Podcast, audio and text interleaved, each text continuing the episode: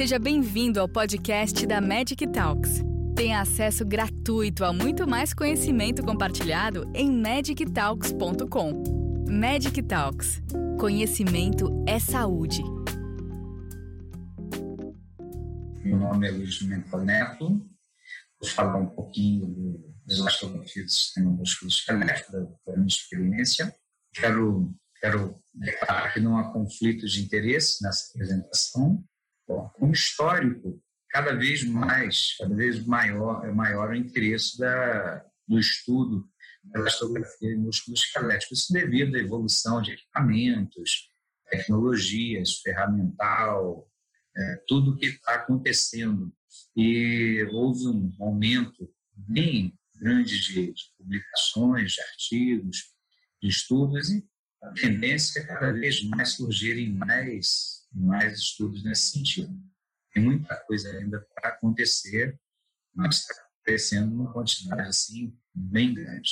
As aplicabilidades, né, temos várias, um estudo de tendões, entes tendíneas, bursas, ligamentos, ventres musculares, trajetos neurais, partes moles propriamente ditas e tumores de partes moles, além de diagnósticos diferenciais.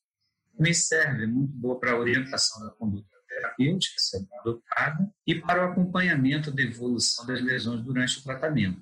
Principalmente isso, o que eu tenho feito bastante, na, é voltado para a medicina regenerativa, que também é uma ciência com grande crescimento.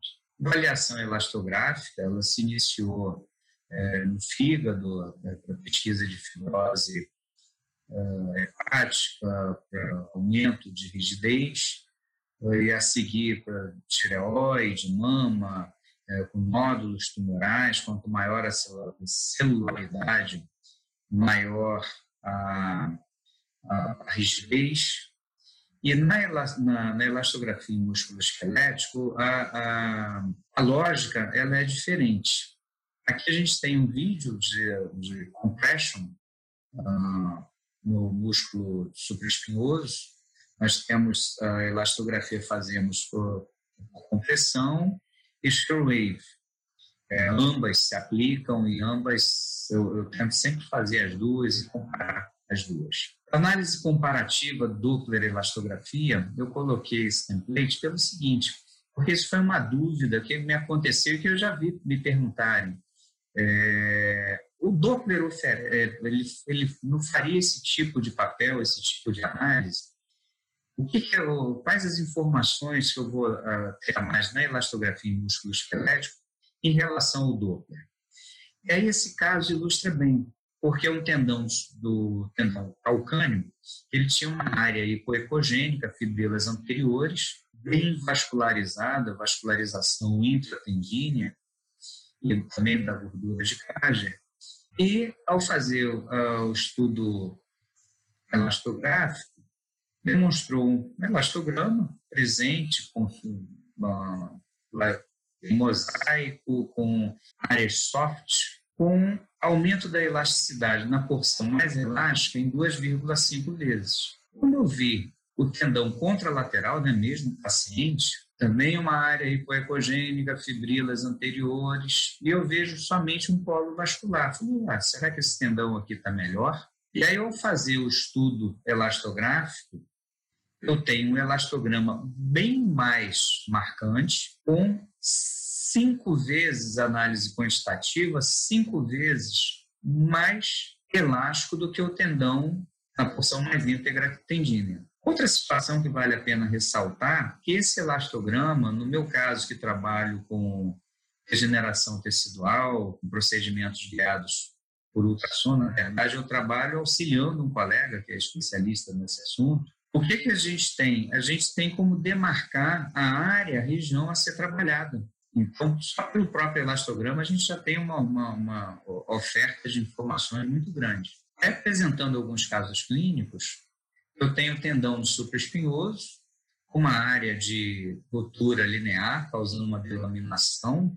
Ela começa do terço proximal, se estende até o terço médio tendíneo, pegando a superfície articular. Pelo elastograma, a gente já vê uma área intermediária de com elevação da elasticidade na região da ruptura, com análise quantitativa demonstrando duas vezes e meia mais elástica do que a porção tendínea mais íntegra. No segundo caso, eu tenho tendão espinhoso também com a área de rotura, uma análise elastográfica mais soft na região da área de rotura, em que eu, cerca de seis semanas após a primeira análise e após procedimentos regenerativos guiados por ultrassom, eu tenho a comparação eu já, já eu tenho ainda uma área de, de elevação da elasticidade, mas na verdade chegou nem a ser seis semanas, foram cinco semanas e pouco. Esse tendão ele já está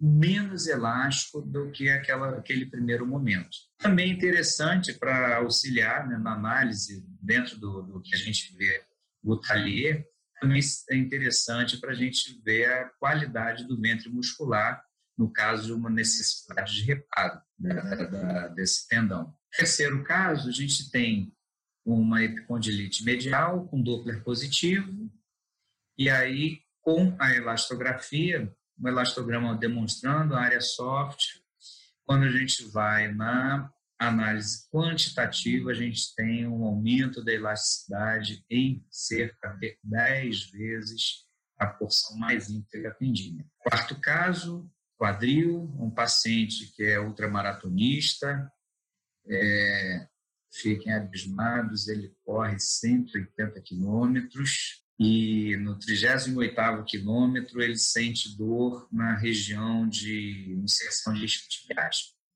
Tinha feito o exame por outro método de imagem, que não foi diagnosticado nenhuma área uh, significativa, e eu encontrei, uh, na análise do tendão conjunto dos adutores, uma área hipoecogênica com aumento da trama, com presença de trama vascular intratendínea ao power Doppler, com elastograma positivo, área soft nessa região, e demonstrando também aumento da elasticidade em cerca de nove vezes sendo que essa área não era nem a área de queixa desse paciente. Ele sentiu um incômodo eu fazendo o exame, fazendo as manobras.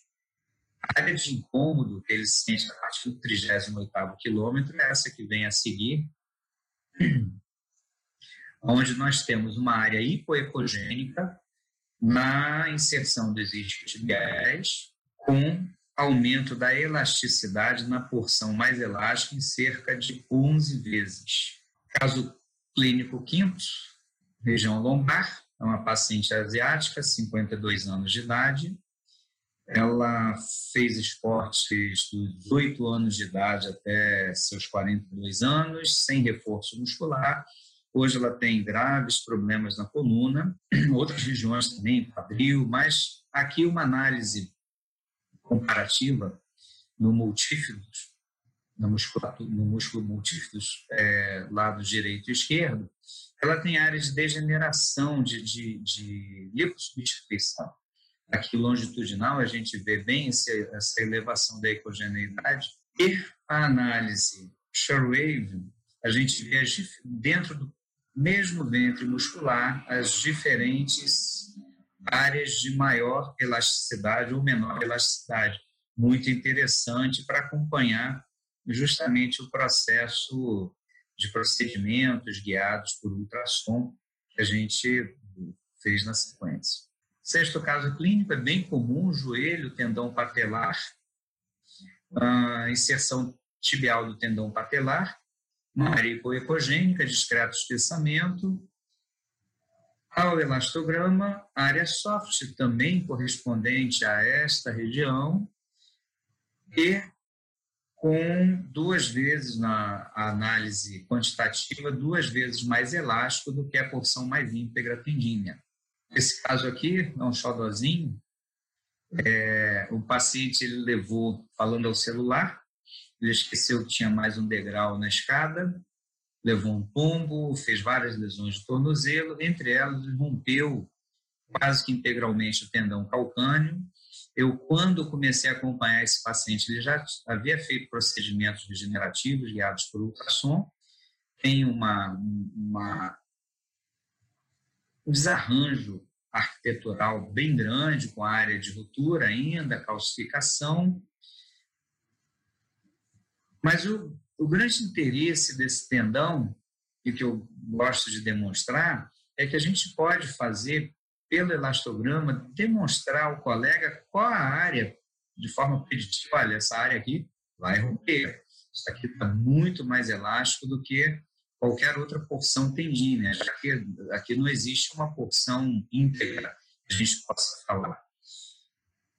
Em qualquer eixo, transversal, longitudinal, e para acompanhar esse tratamento, esse aqui eu posso é, orientar para ser guiado por ultrassom, os procedimentos, e para é, acompanhar esse tratamento, eu posso também fazer análise quantitativa dessa, dessa lesão. Aqui, no caso, está quase 11 vezes mais amolecido do que o tendão, a porção mais íntegra ou mais rígida, mais inelástica desse tendão.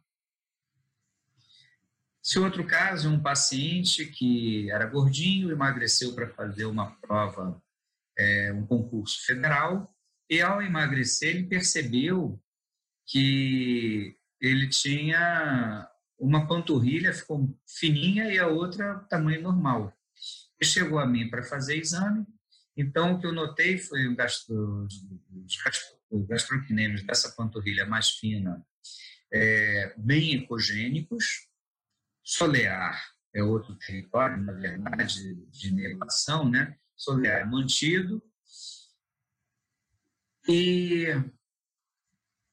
quando eu fiz a elastografia, no caso aqui Shorave, a gente demonstra um aumento da elasticidade naquela aquele gastrocnêmio lipossubstituído bem maior do que no contralateral, que ainda está mantido.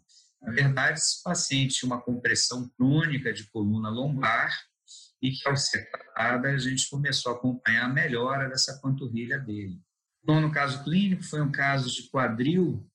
Eu achei, esse paciente ele é um rapaz de 28 anos, ele fez três cirurgias já no quadril e ficou com uma área de, de fibrose muito grande que vai do, do leito cirúrgico à face anteromedial do quadril, invadindo inclusive ventre muscular do músculo ilho-psoas o para que me serviu a elastografia nesse sentido?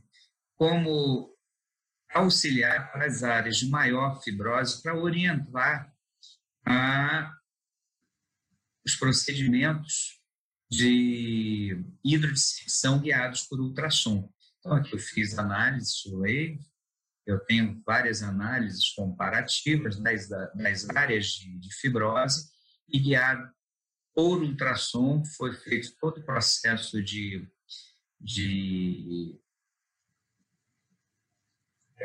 de, de regenerativo e ao mesmo tempo hidrodissecção, e levando ao ganho de amplitude, de rotação desse quadril que ele não tinha. Ele não tinha rotação lateral. E foi muito interessante que, de imediato, ele ganhou 10 a 15 graus de rotação. Esse próximo caso, um caso do ligamento deltoide, paciente uma dor na face medial, também paciente, esse caso também é um paciente atleta, ele sentia essa dor, fiz manobra, o modo B, a gente vê aumento da, da área da lesão, ao elastograma, nós vemos a, o aumento da elasticidade da tal área, demarcando aqui direitinho, aumento da elasticidade para guiar o tratamento. E no lado lateral, do, na face lateral do tornozelo, uma área que pareceu, modo B, ser uma área de lesão bem, bem grande, que foi feita manobra, não teve alteração, mas ao elastograma e ao estudo também quantitativo, a gente nota que essa área é mais endurecida do que o ligamento propriamente dito. Ou seja, esse ligamento fibrotalar anterior, se fosse somente analisado pelo modo B, eu falaria, olha, tem uma lesão grande causando delaminação. E ao estudar com elastografia, eu vi que, na verdade, essa é uma área cicatricial, uma área boa, uma área do bem. E que, através desse exame, eu evitei uma intervenção desnecessária, minimamente invasiva ou não. Então, foi muito importante para, para o acompanhamento desse paciente. O último caso que eu, tenho a demonstrar, eu acho interessante, que é o seguinte, eu penso assim, olha, se temos um aparelho e temos uma elastografia, por que não utilizar? Esse caso eu acho muito bonitinho, que aconteceu comigo mesmo, foi uma luta entre eu, uma luta em glória entre eu e o sofá, em que o sofá ganhou, e eu fiz uma fratura na falange proximal do quinto dedo do pé esquerdo. E aí eu pensei assim, o que, que eu vou fazer elastografia? O que, que eu vou ter de ganho com isso? A elastografia não vai avaliar a fratura. Com 50 horas após o trauma, o que, que eu vi? Eu vi que nas partes moles adjacentes à área da fratura, com 50 horas eu já tinha uma elevação da elasticidade, que chegou a se apresentando três vezes mais e meia, três vezes, vírgula, três vezes mais elástica do que a, a porção de partes moles adjacente. Pode ser interessante para a gente analisar os eventos fisiológicos, né, da, da, de todo o processo, da futura formação de calo fibroso, como também até como fator, é, como área para indicar, no, no, caso de uma de uma fratura que a gente não consiga avaliar, não é para o ultrassom avaliar, mas às vezes cai no, no exame no dia a dia, a gente utilizar a elastografia. Opa, essa região aqui, partes moles, está mais elástica, deixa eu ver o que está acontecendo aqui, ou seja, para orientar de forma indireta a análise de um trauma, de alguma situação dessa natureza. Então, aonde tem alguma situação diferente, eu coloco a elastografia, eu vou brincar com a elastografia, e estou tendo alguns resultados interessantes. Bom, as conclusões, ah, ela, é, ela aumenta né, a possibilidade, é ótima possibilidade do status fisiológico do processo degenerativo, permite análise preditiva e o segmento terapêutico de forma qualitativa e quantitativa, principalmente na área da medicina regenerativa, aumenta a acurácia diagnóstica associada a outros métodos por imagem, e é uma tecnologia já disponível nos equipamentos intermediários de última geração. Então, a nossa mão para a gente utilizar. Meu muito obrigado. Obrigada por nos acompanhar até aqui. Gostou desse conteúdo? Compartilhe com seus colegas e continue em contato com a gente acessando magictalks.com e em nossas redes sociais para ter acesso a muito mais conteúdos como este. Nos vemos no próximo podcast da Magic Talks.